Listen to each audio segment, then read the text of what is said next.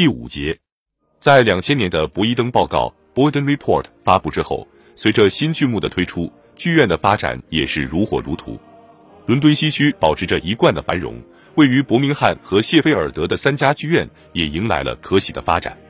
伦敦的两家地方剧院也开始火爆起来，一家是伊斯灵顿的奥尔梅达剧院 （Almeida in Islington），另一家是考文特花园的唐马仓库剧院 （Dunmore Warehouse）。这是经常邀请来自好莱坞的明星担任主角。一九九九年后，涌现了一批时事剧院，这类剧院成了政治辩论的后备论坛。第一部时事戏剧叫《司法的颜色》（Color of Justice）。这部话剧围绕一起真实凶杀案展开。在这起案件中，一个名叫斯蒂芬·劳伦斯的黑人青年被白人青年所杀。警方处理这起种族杀人案时带有明显的偏袒。麦克弗森 （McPherson） 对此展开调查。其他戏剧涉及各种不同的主题，包括波特斯巴火车事故、关于科学家凯利博士 （Dr. David Kelly） 之死的赫顿报告，该剧叫《Justifying War》，贝尔法斯特的血腥礼拜日，以及关塔纳摩营的恐怖主义囚犯的待遇等。其中有一部戏剧时代为黑尔 （David Hare） 执导的反伊拉克战争片《Stuff Happens》。戏剧里融入了美国总统小布什和国防部长拉姆斯菲尔德 （Donald Rumsfeld） 等人物的真实对话。接受国家补贴的剧院居然能够在重大问题上批评政府，正是因为言论自由得到了保障。这一时期有一部十分火爆的话剧是阿兰·本奈特 （Alan Bennett） 的历史系男生《History Boys》。该剧讲述的是一位同性恋历史老师跟他的学生们的关系。涉及了教育的价值问题，教育有其自身的目标，而不是为了纯粹的物质主义标准。但本奈特还是不能超越历史上最受欢迎、最伟大的剧作家莎士比亚。莎翁的悲剧《麦克白》《奥赛罗》和《李尔王》，以及诸如《无事生非》等喜剧，吸引了大批观众前往环球剧院。剧院也吸引了伊恩·麦克莱恩 （Ian McKellen） 和朱蒂·丹奇 （Judy Dench） 这样的大牌演员。如同在第一个伊丽莎白时代一样，不朽的莎翁在第二个伊丽莎白时代依然大放异彩。文学界也十分活跃，尤其是儿童作品。《哈利波特》是由罗琳 （J.K. Rowling） 撰写的关于学校生活和巫术的传奇故事，该小说销量超过一百万，故事也被搬上了银幕。尽管纸质书籍受到了电子媒体的挑战，但出版商利用在线营销，并不断推出新作品来保持盈利。首先推出的是历史题材的作品，历史学家大卫·斯塔基 （David Starkey） 和西蒙·沙马 （Simon Sharma） 的著作，借助电视系列节目的推波助澜而大为畅销。一些知名的小说也以历史为题材，帕特·巴克 （Pat Barker）、塞巴斯蒂安·福克斯 （Sebastian Fox）、吉尔斯·佛登 （Giles Foden） 等作家继续探索第一次世界大战的方方面面。伊恩。麦克尤恩 （Ian McEwan） 的情节错综复杂的小说《赎罪》（Atonement） 以二战为主要背景，再现了敦刻尔克大撤退。文化多元的另一个表象是，少数族裔作家异军突起。两千年出版的小说《白牙》（White Teeth） 的作者查蒂·史密斯 （Sadie Smith） 就是他们中的先锋。莫妮卡·阿里 （Monica Ali） 的专项《Brick Lane》赢得了大奖。小说讲述的是一位年轻的孟加拉妇女被迫嫁给伦敦西区的一位年龄比她大很多的男子。小说的主题不仅触及了种族问题，还触及了性别问题。少数族裔群体自己并不乐意看到这些有关他们的负面描述。二零零六年，当专项被拍成电影的时候，由于当地人的抗议，拍摄地不得不选在别处。还有一部大受欢迎的少数裔电影叫《我爱贝克汉姆》（Bend It Like Beckham）。二零零二年是关于两个女足球运动员的故事，一个锡克女孩反叛其印度旁遮普父母，另一个英国女孩在挑战母亲的传统女性观念，糅合了种族、性和足球的这部电影具有难以抵御的吸引力。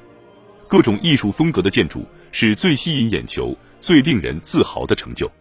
伦敦现代化的新地标拔地而起，包括由建筑大师诺曼·福斯特 （Norman Foster） 设计。俗称“小黄瓜”的瑞士在保险公司大楼 Swiss Re Tower，坐落在威尔士卡迪夫海滨的迁徙中心 Millennium Center，是一座外墙镶嵌着当地板岩的多功能建筑。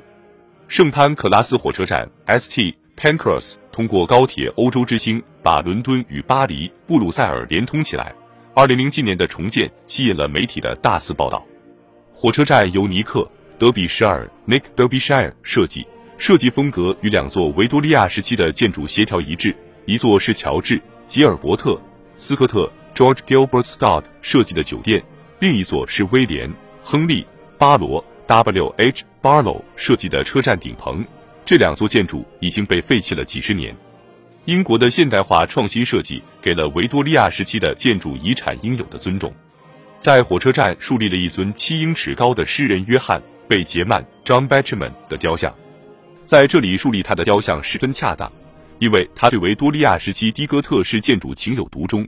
他一直在为保护这座火车站和附近的酒店奔走呼吁，盛赞他们是代表英国爱国主义的璀璨明珠。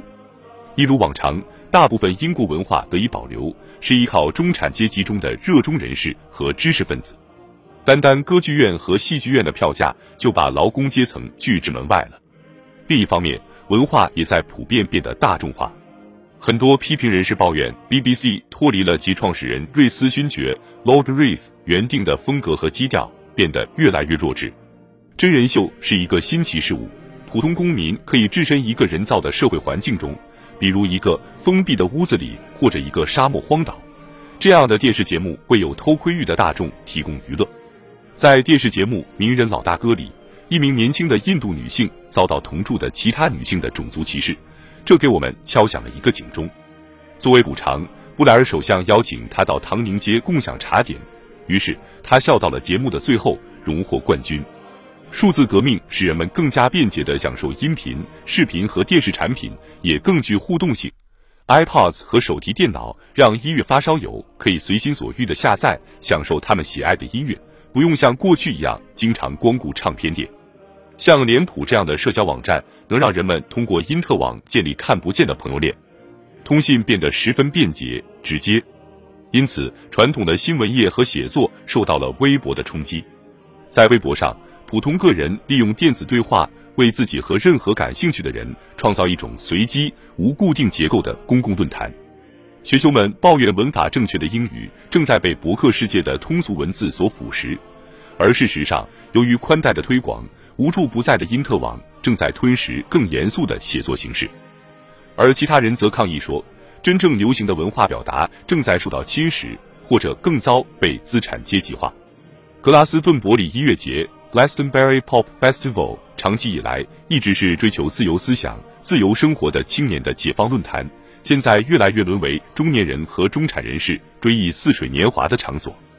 寻求吸毒和淫乱的青年激进分子不得不去别处体验更大的刺激，对他们来说，这也绝非难事。无论多么不合时宜，格拉斯顿伯里音乐节还是基本杰明。布里顿 Benjamin Britten。在萨福克郡的根据地奥尔德堡和爱丁堡之后，成为固定的标志性文化活动。几十年来，大多数英国公众争论的焦点几乎全部围绕国内事务。二十世纪八十年代以来，一方面由于英国手头的资源日渐减少，另一方面苏联解体、冷战结束，世界处于最平静的时期，因此英国开始奉行越来越谨慎的外交政策。装载着核弹的三叉戟潜艇游荡在苏格兰海域无用武之地，跟撒切尔夫人一样，托尼·布莱尔亲自处理大部分外交事务，于是外交部更加被边缘化了。布莱尔似乎渴望英国在欧洲事务上发挥更大的作用，但是英国人民怀疑他倾向布鲁塞尔，从而制约了他的想法。财政部向政府施压，要求英国不接受2001年问世的单一货币欧元。因为财政部担心，一旦加入欧元体系，英国将失去掌管自己财政的权利，尤其是设定利率的权利。人们同样怀着某种岛国狭隘思维。小报记者们强烈反对加入欧元，因为新发行的欧元货币上可能没有女王的头像。